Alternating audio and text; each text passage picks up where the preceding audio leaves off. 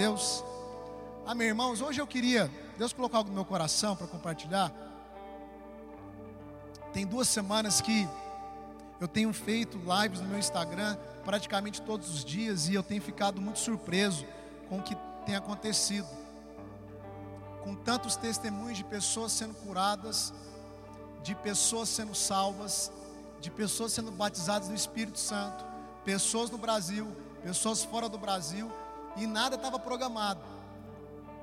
Né, eu simplesmente, numa segunda-feira, resolvi fazer uma live, e aí resolvi fazer na terça também, aí na terça-feira a coisa começou a pipocar, eu falei, vou fazer na quarta também. E aí foi intensificando, e eu estou com muitos testemunhos, já postei alguns dos nossos grupos, eu tenho postado muito nas redes sociais de pessoas que tomavam, uma mulher mesmo, lá em Pernambuco, ela tomava quatro tipos de remédio controlado, tarja preta, e depois de uma das lives da semana passada, ela não toma remédio nenhum mais. Ela não precisa mais tomar remédio para dormir, ela não precisa de mais nada. Quatro pessoas nos Estados Unidos também, uma que foi liberta de síndrome de, do pânico, pessoas que têm sido alcançadas irmãos aqui da nossa igreja que têm me mandado testemunho e dito, pastor, eu estou voltando ao primeiro amor. Eu, tô, eu estou tendo meu coração renovado. Irmãos aqui do nosso meio. Isso tem me forçado todos os dias, obviamente, a, a, compartilhar algo. Todos os dias, praticamente, eu faço um esboço. Mas essa semana eu compartilhei sobre ansiedade. E, e como eu recebi relatos de pessoas que, e cristãos, e no nosso meio, que estavam ansiosos, com o coração inquieto. E hoje eu queria falar um pouco sobre isso. Eu queria falar um pouco, um pouco sobre o perigo da ansiedade, porque nós vivemos num contexto mundial onde muitas pessoas estão com crise de pânico, muitas pessoas estão vivendo dentro de, de um ambiente de insegurança. Irmãos, nós não podemos aceitar isso nas nossas vidas. Porque, como diz o Naldo, nas regiões celestiais não há instabilidade, não há insegurança. Não há, irmão. Ou nós vamos viver de acordo com aquilo que está na palavra, ou nós somos bons religiosos frequentadores de reuniões. Ou nós vamos viver convictos daquilo que parece ser uma loucura, parece uma loucura, parece que o que o Naldo falou aqui é eu negar os fatos naturais e viver com a cabeça em outra dimensão, mas é isso mesmo. É isso mesmo. Porque a fé não é a convicção de fatos naturais, a fé é a convicção de fatos espirituais. A fé a convicção de fatos, são fatos porque existem, mas seus olhos não podem ver. Mas o fato dos seus olhos não poderem contemplar não significa que eles não existam. Por isso nós temos que nos apegar à palavra de Deus. E nós precisamos ser como Jesus, dormir no meio da tempestade, descansar no meio da tempestade. E se há alguma ação para ser feita no meio da tempestade, vai ser a ação não de ficar desesperado clamando por Ele. Porque no meio da tempestade não é para clamar por Jesus. No meio da tempestade é para pegar o travesseiro e dormir com Jesus, ou é para erguer a voz e acalmar os ventos e acalmar as ondas do mar. São as duas ações que um cristão precisa ter.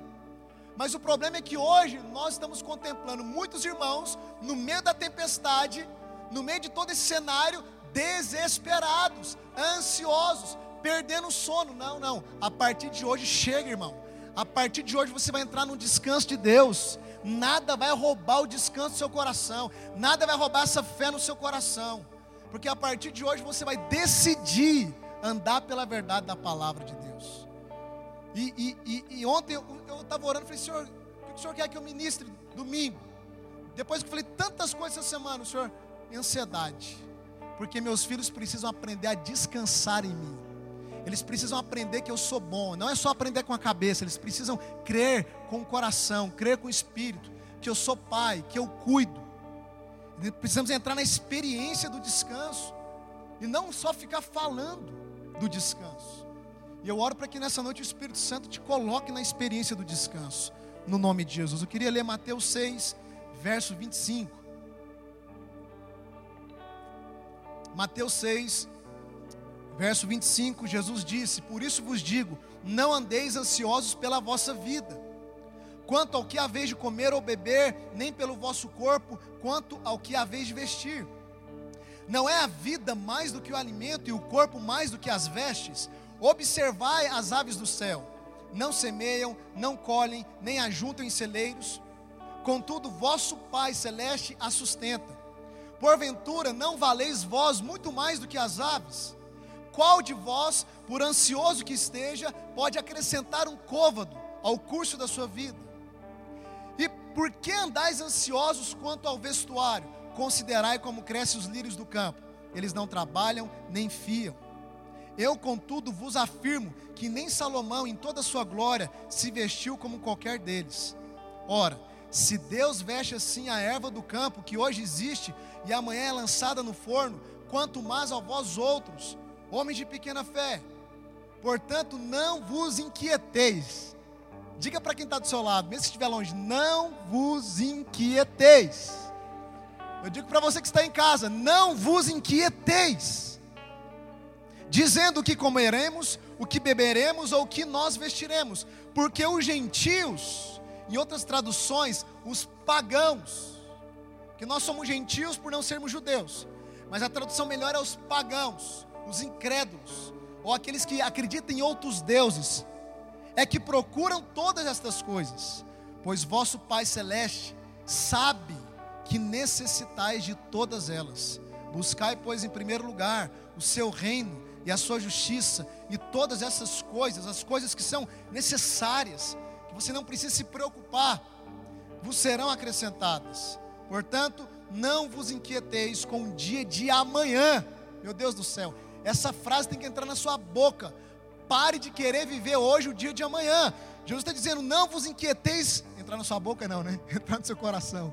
Não vos inquieteis com o dia de amanhã, pois o amanhã trará os seus cuidados basta ao dia o seu próprio mal.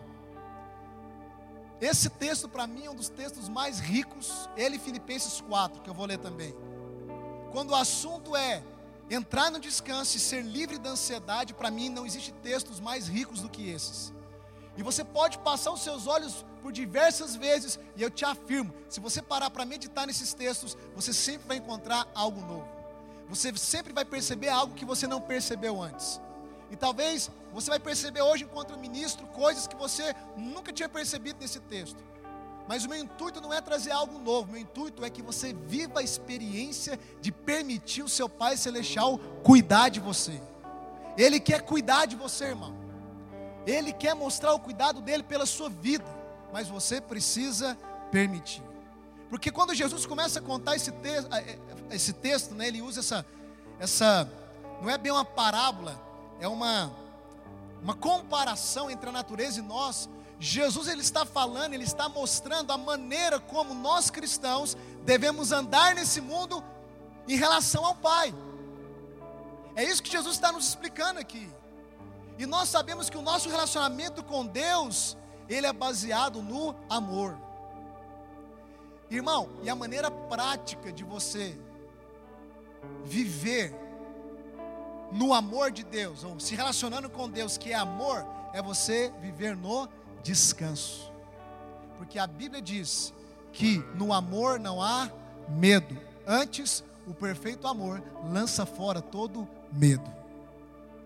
E o perfeito amor não é um sentimento, o perfeito amor é uma pessoa. João diz que Deus é amor. O perfeito amor é o próprio Deus. E se você diz que conhece Deus, que conhece o perfeito amor, você diz que tem comunhão com Deus, com o perfeito amor, então não pode coexistir no seu coração medo e amor. Não pode coexistir no seu coração a pessoa do Espírito Santo e ao mesmo tempo uma insegurança que te leva a ficar desesperado. Porque se o perfeito amor está em você, se o perfeito amor e você se relaciona com ele e ele com você, no perfeito amor não há medo, diga amém. Essa confiança é no fato de que, se Deus, querido, não propôs o único filho dele para resolver um problema que o homem causou, chamado pecado, por que que agora numa pandemia, por que que agora numa crise econômica Deus vai desamparar? Se Deus não poupou matar o filho dele quando você ainda era inimigo dele, se Deus não poupou entregar o filho dele quando você nem o conhecia, querido, a verdade é que antes de você conhecer a Deus, Deus já pensava em você. A verdade é que antes de você chamar pelo nome dele, ele já estava sonhando com você. A verdade, querida, é que antes da fundação do mundo, diz o apóstolo Paulo, ele já te conheceu. Inclusive já te chamou pelo nome. O dia que você, o dia que você disse sim, você só respondeu, correspondeu ao sim de Deus desde a eternidade passada. Agora, um Deus que resolve matar o filho dele, por amor a você, e quando você ainda estava morto nos seus delitos e pecados, ele resolve ter essa ação. Por que, que agora, sendo filho e filha, Deus vai te desamparar? Irmão, Deus nunca irá nos desamparar. Nunca. Não existe a possibilidade de Deus desamparar um filho dele. O profeta diz que, ainda que uma mãe venha abandonar os seus próprios filhos, o que é algo mais difícil, porque geralmente homens abandonam filhos, homens saem de casa. Mas o profeta diz: ainda que uma mãe venha abandonar, que é o exemplo mais, o nível mais crítico, porque a mãe tem muito apego, ainda que uma mãe cometa isso, o Senhor jamais nos abandonará. Ele não vai nos abandonar, ele não te abandonou. E ele está com você, vive em você e jamais irá deixar você. O problema é que você está permitindo que a insegurança, que o medo, que a incredulidade entre no seu coração. É você que está tirando os olhos dele. E está colocando os olhos em outras coisas. Então você precisa entrar nesse descanso. Ele não te desamparou e não vai te desamparar. Amém? O problema é que às vezes nós achamos que a ansiedade ela não, ela é neutra. Mas só quem sofre de uma grande ansiedade sabe que ela não é neutra.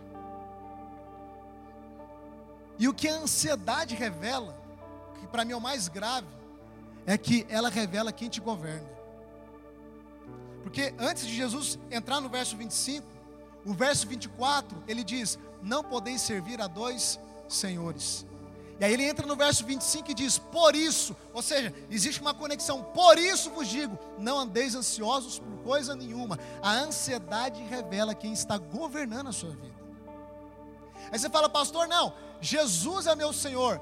Presta atenção, eu creio que você reconhece Ele como Senhor, mas a questão não é reconhecer Ele como Senhor. Os demônios reconhecem que Jesus é Senhor, os demônios tremem diante dele. A questão não é só reconhecer que Ele é Senhor, a questão é permitir que Ele seja o Senhor do seu coração o Senhor da sua vida, o Senhor dos seus dias. Por quê, pastor? Porque o reino dele, no reino dele, quem está sendo governado pelo reino dele, desfruta de paz, justiça e alegria no espírito. É no espírito porque não depende das coisas externas. É no espírito porque não depende da conta bancária recheada. É no espírito porque não depende das circunstâncias. Você pode desfrutar de paz, justiça e alegria, independente de qualquer coisa. Sabe por quê? Porque o reino dele está em você. Mas você precisa permitir com que esse reino exerça governo sobre a sua vida. Exerça governo sobre o seu coração. E a gente começa a descobrir que, como o Naldo tem falado aqui também, que muitas vezes nós entendemos muito, entendemos quase tudo, mas não vivemos pouco. Porque mesmo entendendo a nossa perspectiva, a nossa oração, o nosso olhar, o nosso comportar, não é do céu para a terra, é da terra para o céu. Você precisa começar a se ver e a ver tudo a partir da perspectiva celestial. A verdade é que no reino dele não há ansiedade, no reino dele não há angústia, no reino dele não há escassez, no reino dele não há nada disso, e o reino dele está em vós. Então pare só de reconhecer que Jesus é o Senhor e permita agora Ele governar a sua vida. Pare de se preocupar. Interessante que essa semana também eu recebi três pessoas me chamando no meu WhatsApp, dizendo que, que uma tinha tentado suicídio e duas estava pensando em suicidar. E eu não sei quem está me ouvindo aqui, ou você que está aqui nesse prédio hoje, talvez você está numa crise tão aguda de ansiedade que está se tornando agora uma crise de pânico. Talvez até isso possa passar pela sua cabeça. Você fala, pastor, isso não passa pela cabeça de crente, você que pensa, irmão. O diabo está o tempo todo trabalhando para lançar pensamentos, para lançar setas na nossa mente. Mas eu quero te dizer, querido, que a morte, ela não é escape para nada, ela nunca foi. A morte, ela não aperfeiçoa nada. Se a morte solucionasse alguma coisa, era só Deus matar todo mundo, irmão, e acabou. A morte é só uma passada para uma vida em outra dimensão, e você tem que passar por essa passagem resolvido, com a missão cumprida. E eu disse para essas pessoas essa semana: olha, não faça isso por quê? Porque isso não vai resolver os seus problemas. Isso é uma fuga, isso é um escape. E isso pode colocar num grande problema. Se você acha que hoje já está sofrendo, imagina você tentar fugir dessa forma. Você vai sofrer ainda mais. Não, não. Enquanto você está respirando, o jogo está em aberto e tudo pode ser mudado. Enquanto há ar nos seus pulmões, enquanto você pode levantar da sua cama, enquanto você pode abrir os seus olhos, querido, tudo pode acontecer, tudo pode ser revertido, tudo pode mudar, irmão.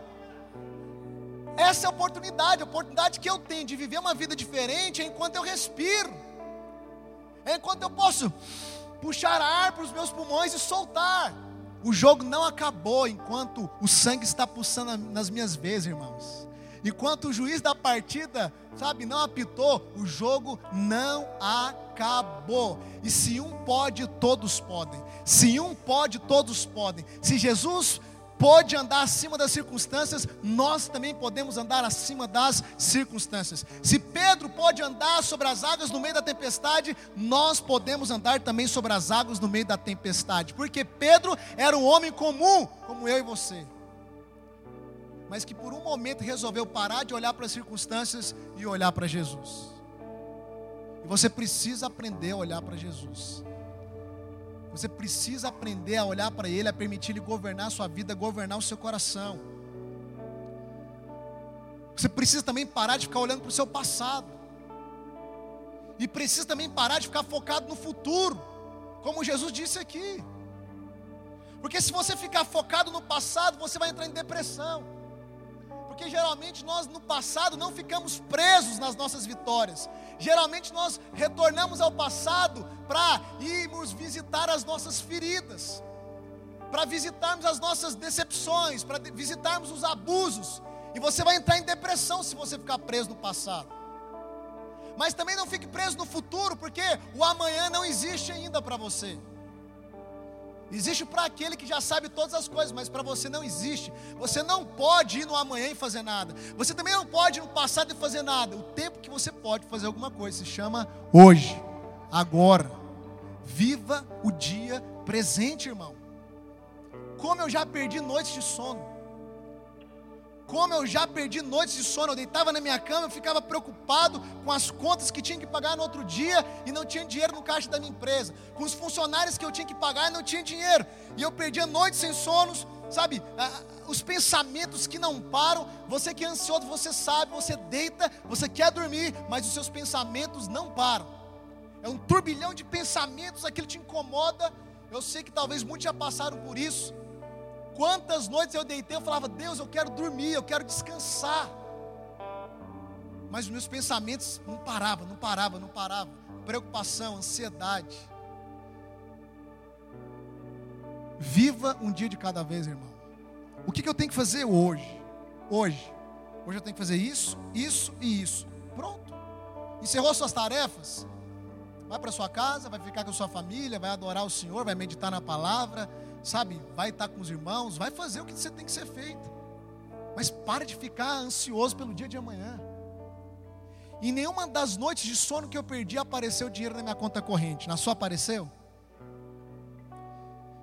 Em nenhuma das noites de sono que eu perdi, o dinheiro apareceu lá, porque a ansiedade, como disse Jesus, ela não tem o poder de acrescentar nem 40 centímetros.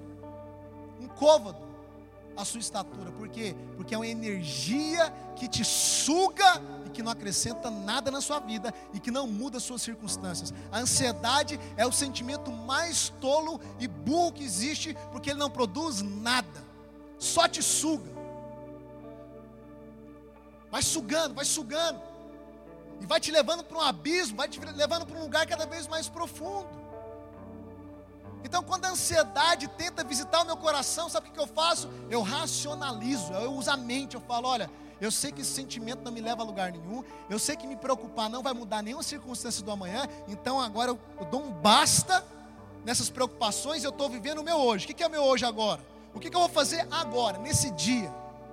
Ah, não vou fazer nada, então vou praticar o nada, em paz. Praticar o nada.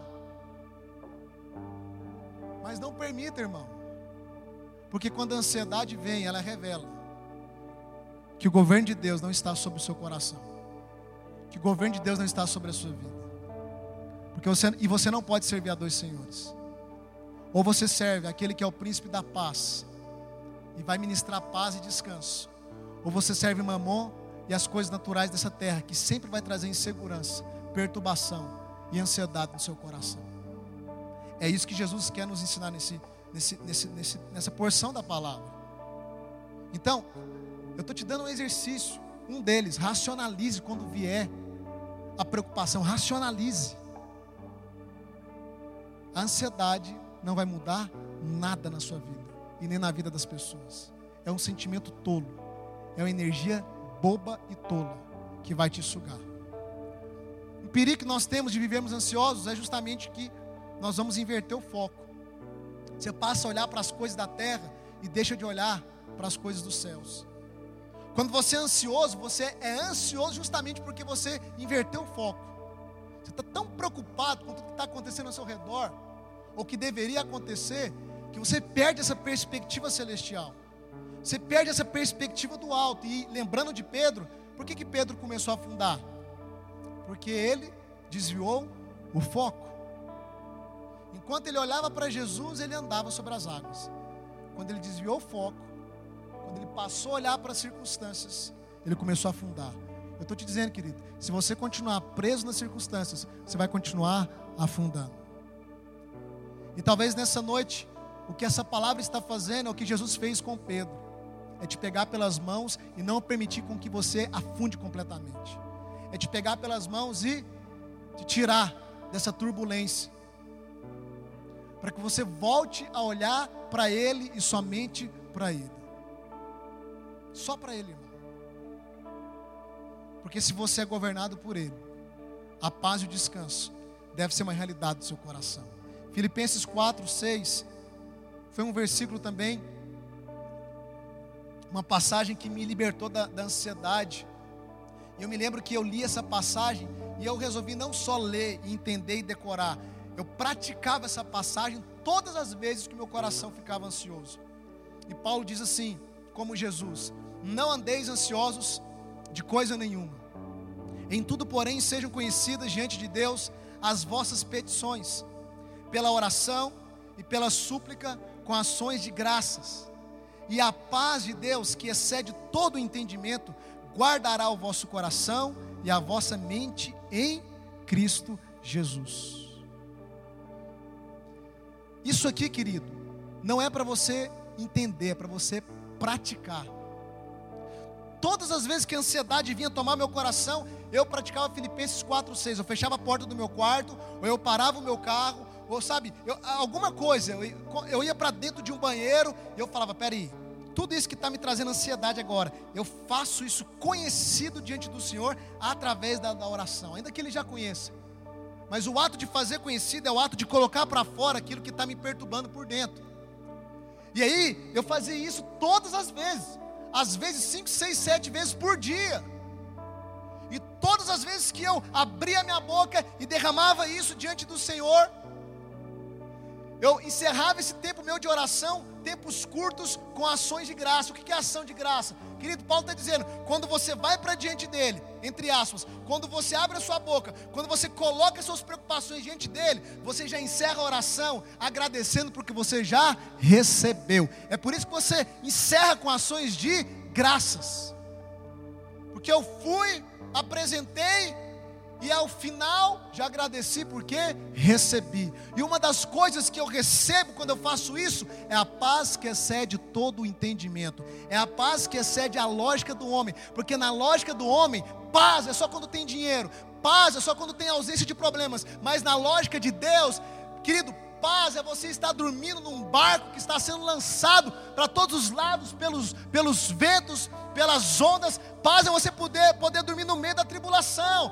Paz é você dançar no meio da fornalha com quatro, com quarto homem e o fogo não te chamuscar. Paz é você ser lançado dentro da cova de leões e os leões não abrirem a boca para te atacar. Isso é paz, irmão paz, paz que excede todo o entendimento, que excede toda a lógica. Talvez você está ali com circunstâncias adversas, tudo coopera para ou contra, na verdade, ao seu favor, naturalmente falando, mas você está em paz. Em paz. Sabe uma coisa que eu decidi fazer? Eu decidi falar para minha esposa todas as vezes que a conta está sem dinheiro. Porque, e todas as vezes que eu falava, ela ficava ansiosa, né? A mulher fica assim e tal. Eu, e ela falava, ela falava para mim, não me fala isso mais não. Eu falo, vou falar porque você tem um cartão de crédito. Se eu não, se eu não falar, você vai continuar passando o cartão e o negócio vai ficar complicado. E aí eu falo, irmão. Às vezes não tem nada mesmo.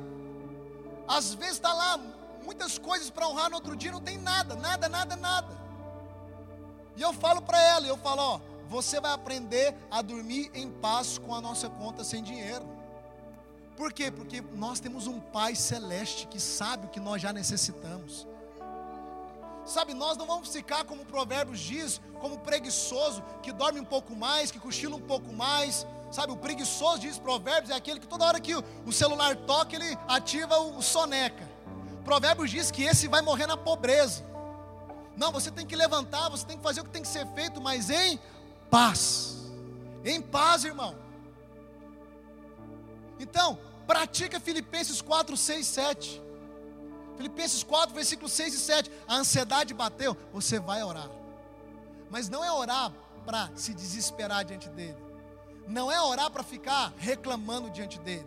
Não é ficar com milindre diante dele. Não é ficar com um comportamento de vítima diante dele, não. É para chegar diante dele e falar: Senhor, eu creio no teu poder, eu creio no teu cuidado, o teu amor lança fora todo medo. Eu estou aqui, como diz o apóstolo Paulo, fazendo conhecidas diante do Senhor aquilo que está roubando a minha paz. E eu sei que nesse exato momento, a paz que excede todo entendimento vai guardar minha mente, os meus pensamentos e o meu coração, as minhas emoções.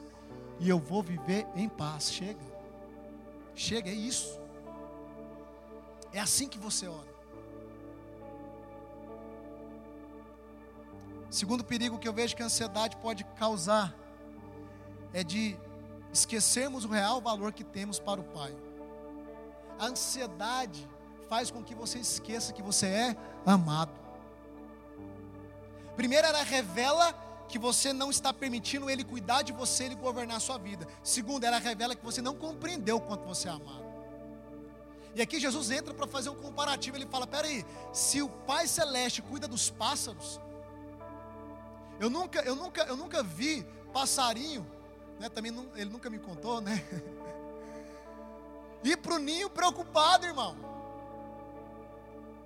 Eu nunca vi passarinho ir para o ninho preocupado. Sabe, eu nunca.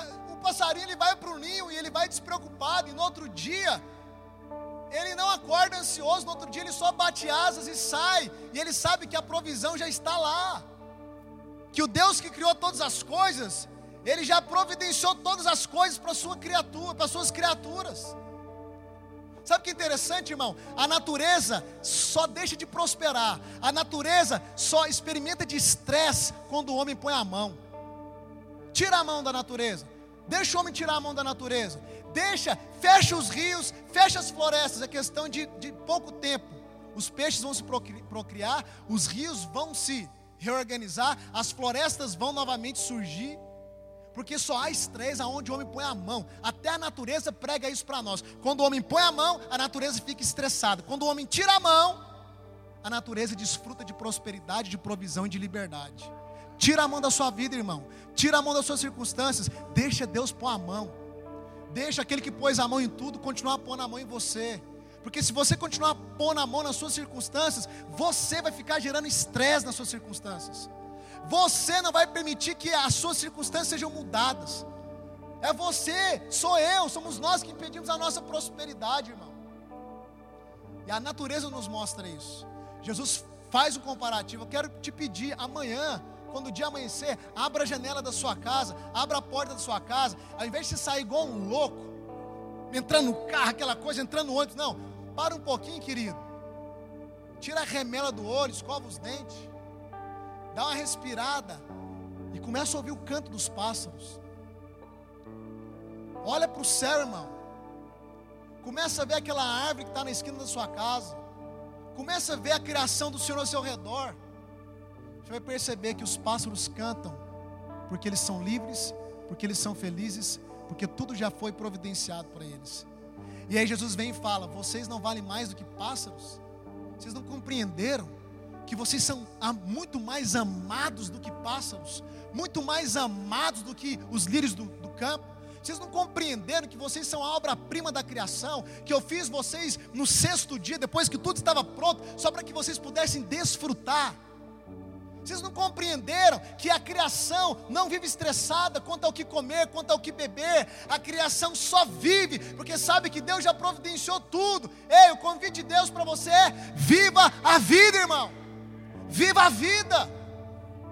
Para de ser escravo das circunstâncias. Para de ser escravo, sabe, de tudo que está aí fora, irmão. Viva a sua vida. Curta a sua família. Trabalhe. Dê o seu melhor. Tenha, tenha amor uns pelos outros. Faça aquilo que você gosta. Desfrute da presença do Senhor. Viva a sua vida. Seja como um pássaro que acorda de manhã, sai do ninho, bate as asas feliz e cantando, porque sabe que vosso Pai Celeste já providenciou tudo, irmão. E aí você olha para o seu, seu passado, quando eu te digo isso, e você comprova comigo, você chegou até aqui. Olha todas as circunstâncias que você passou. Quantos dias que não teve dinheiro?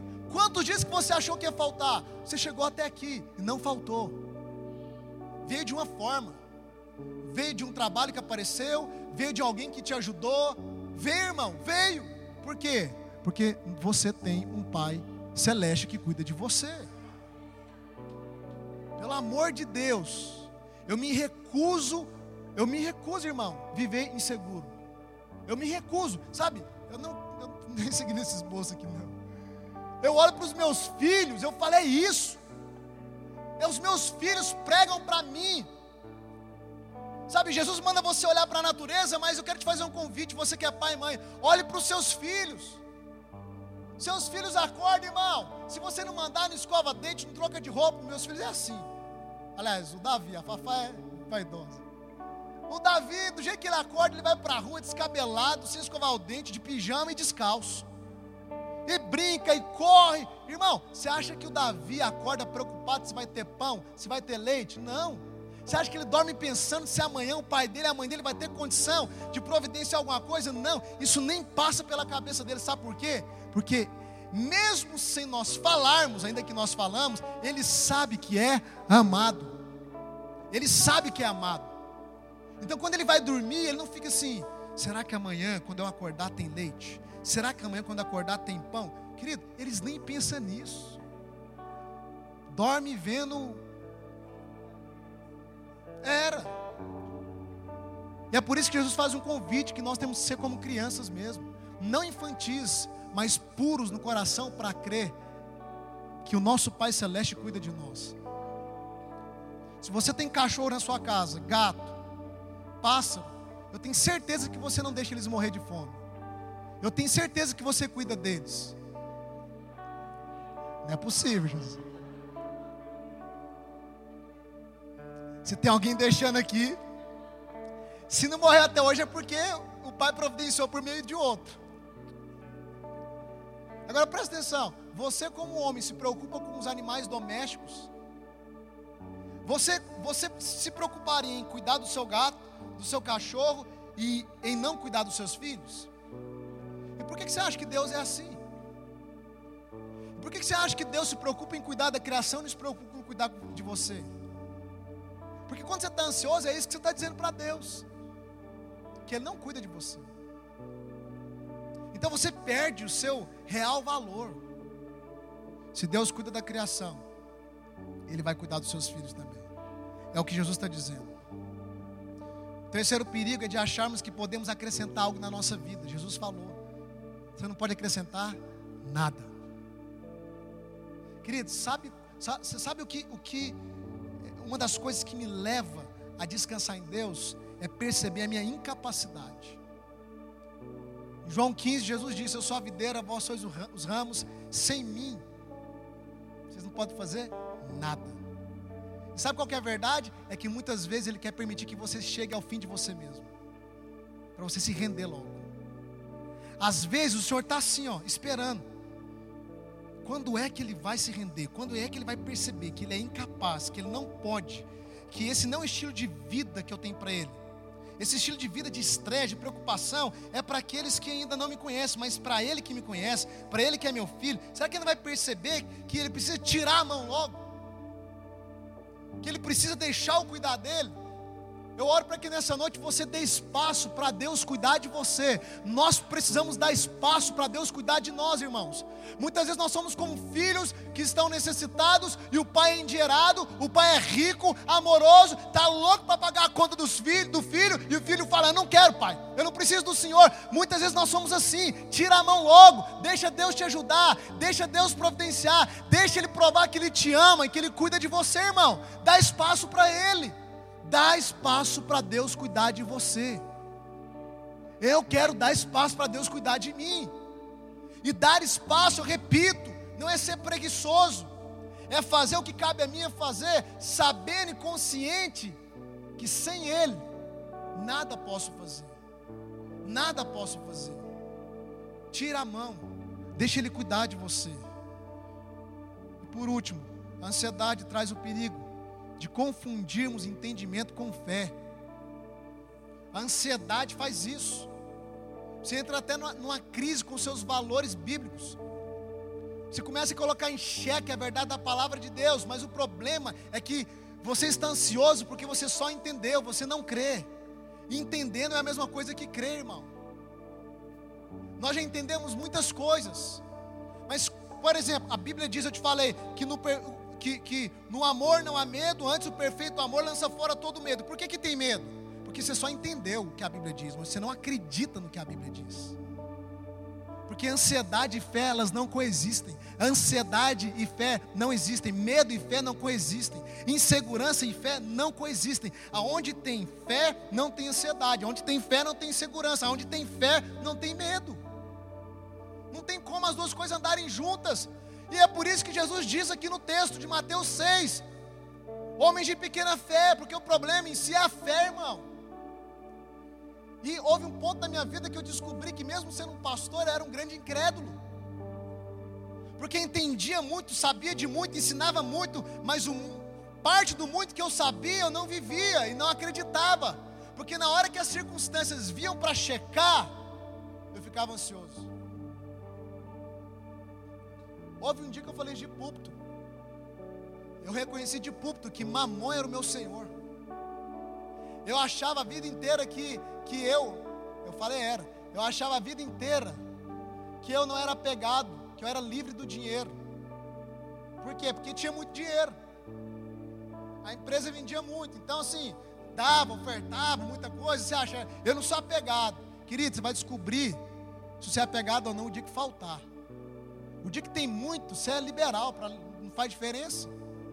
O dia que falta é o dia que você descobre se te governa ou não. O dia que faltou e eu perdi meu sono, o Espírito Santo falou para mim: Eu estou te mostrando que mamão manda na sua vida. Porque se eu governasse sua vida, você não estava ansioso. Foi o dia que eu, eu descobri isso. Eu falei, há uns quatro anos atrás, eu falei, Senhor, é verdade. E eu, eu não permito mais mamão, eu não permito mais o dinheiro governar a minha vida. E qual é a prova que ele não governa? É, quando não ter, eu continuar o quê? Em paz. Tranquilo. Ele não pode, ele não pode alterar o meu humor. Nada pode alterar o meu humor. Tudo aquilo que altera o meu humor significa que isso me governa e não o Senhor. Então comecei a, a compreender que eu entendia muitas coisas, mas não cria de fato em todas elas. E a diferença entre você compreender e crer é a questão da convicção no coração. Fé não é com a mente, irmão. Fé é a convicção de espírito. Quando Paulo diz que todo aquele que confessar com a boca e crê com o coração será salvo, aquele crê com o coração, coração ali, aponta para o seu espírito. Por isso que o testificar de que você é filho é no seu espírito, não é na sua cabeça. Olha, se você não tem prova física para provar que você é filho de Deus, ah, meu comportamento tem muito religioso que não nasceu de novo, que tem um comportamento melhor que o seu e o meu, talvez. Não é isso que prova. O que prova é uma certeza inabalável, uma convicção no seu espírito, e mesmo que o diabo fale, mesmo que você erre, mesmo que as pessoas tentem dizer que não, nada rouba aquela convicção de que você é filho de Deus. O que é essa convicção no espírito? Que é a certeza da sua salvação. Isso se chama fé. Fé é isso convicção no seu espírito. A mesma convicção que você tem que é salvo, tem que ser a mesma convicção que o vosso Pai Celeste sabe de tudo que vós necessitais. Se você tiver a mesma convicção que você tem para a salvação, para provisão, para o cuidado, para a paternidade de Deus, essa convicção não vai permitir que a ansiedade assalte o seu coração. Ela não vai permitir que as circunstâncias assalte o seu coração. Por isso que eu digo, entendemos muito, mas não cremos em quase tudo que entendemos. A partir de hoje, seu trabalho, querido, não é só entender, é crer. Seu trabalho é fazer com que o seu coração se apegue a essas verdades de uma maneira tão violenta, tão, tão, tão concreta, que ainda que o mundo caia ao seu redor, que ainda que a sua conta bancária diga ao contrário, que ainda que a sua dispensa diz ao contrário, algo internamente vai continuar dizendo: Eu estou cuidando de ti. Eu estou cuidando de ti, eu te amo, eu já providenciei. Não importa se os olhos não veem, não importa se as mãos não tocam, não importa, o que importa é a convicção que está no seu espírito, no seu interior. Quando você chega nesse nível, a respeito de qualquer verdade da Bíblia, essa verdade se torna algo experimental na sua vida. Por isso que o nosso grande trabalho não é entender mais, o nosso grande trabalho é fazer com que o nosso coração abrace essas verdades que, nossa, que a nossa mente já entendeu é fazer com que o nosso coração, o nosso espírito absorva nessa certeza plena aquilo que a cabeça já entendeu. Porque não é com a cabeça, é com o espírito, é com o coração. Minha oração nessa noite é para que você que está em casa, você que está aqui, você saia daqui com a convicção inabalável. E se amanhã o mundo entrar em crise, se amanhã os gafanhotos chegarem aqui no Goiás e comer a plantação toda, querido, não importa, haverá uma convicção inabalável no seu coração de que vosso Pai Celeste sabe do que vós necessitais e Ele já cuidou, já providenciou e nada vai vos faltar. Porque aonde o pastor é Senhor, que essa é a tradução melhor de Salmos 23, nada vos faltará não é chamar ele de Senhor, é onde o pastor é Senhor. Se o bom pastor é o Senhor da sua vida, se é Ele que está te conduzindo, Ele sempre vai conduzir as ovelhas para pastos verdejantes, Ele sempre vai conduzir as ovelhas para as águas de refrigério. Mas você precisa permitir o bom pastor te conduzir, você precisa permitir, tirar a mão hoje dessas circunstâncias e deixa o bom pastor te conduzir, irmão. Porque quando Ele conduz a pastos verdejantes. Oh, Jesus amado. Irmão, meu Deus do céu. Você, eu sinto, é, é, é bom demais. Meu Deus, sabe, o Espírito Santo está fazendo algo no nosso meio já tem uns dois meses, irmão. O Espírito Santo está trazendo descanso, refrigério. O Espírito Santo está trazendo alegria. Meu Deus do céu. Eu falei para minha esposa esses dias, até minha forma de pregar tem mudado. Porque eu começo a abrir a minha boca, eu sinto paz, eu sinto alegria, eu sinto leveza. Meu Deus do céu. É bom demais andar com Ele. Ele te chamou para ser livre de tudo isso, irmão. Ele te chamou, ó, para você literalmente nem tá aí para paçoca, irmão. Acordar de manhã, viver sua vida, amar sua família, dar o seu melhor, pregar o reino, manifestar Jesus, amar uns aos outros e o resto. O resto ele já providenciou, ele cuida de mim. Ele é meu pai, eu não preciso preocupar com nada. É igual os meus filhos, acorda de manhã e vai brincar. Vai estudar, vai estudar, mas a escola já está paga. Depois que estuda, vai brincar depois que brinca e come, toma banho e dorme, acorda, não tá nem aí para nada, porque sabe que é amado, querido, você é amado, acaba com isso logo. Absorve isso logo no seu coração. Eu tenho visto que o meu maior trabalho comigo mesmo é, sabe, não ceder à tentação de querer fazer na frente de Deus. É não ceder à tentação de querer fazer algo. Às vezes eu estou em casa e aí eu fico assim, eu preciso fazer algo, eu preciso fazer algo, eu preciso fazer algo. Vem esses pensamentos, eu falo, peraí, peraí, eu não preciso fazer algo. Eu preciso estar inserido naquilo que Deus tem para mim e descansar, acabou. Vou continuar andando por esse caminho, por aquilo que eu tenho clareza que é o que Ele tem para mim. Eu não preciso querer abraçar o mundo. Eu não dou conta de abraçar o mundo. Eu preciso é permitir que Ele cuide de mim. Amém? Fica de pé no seu lugar.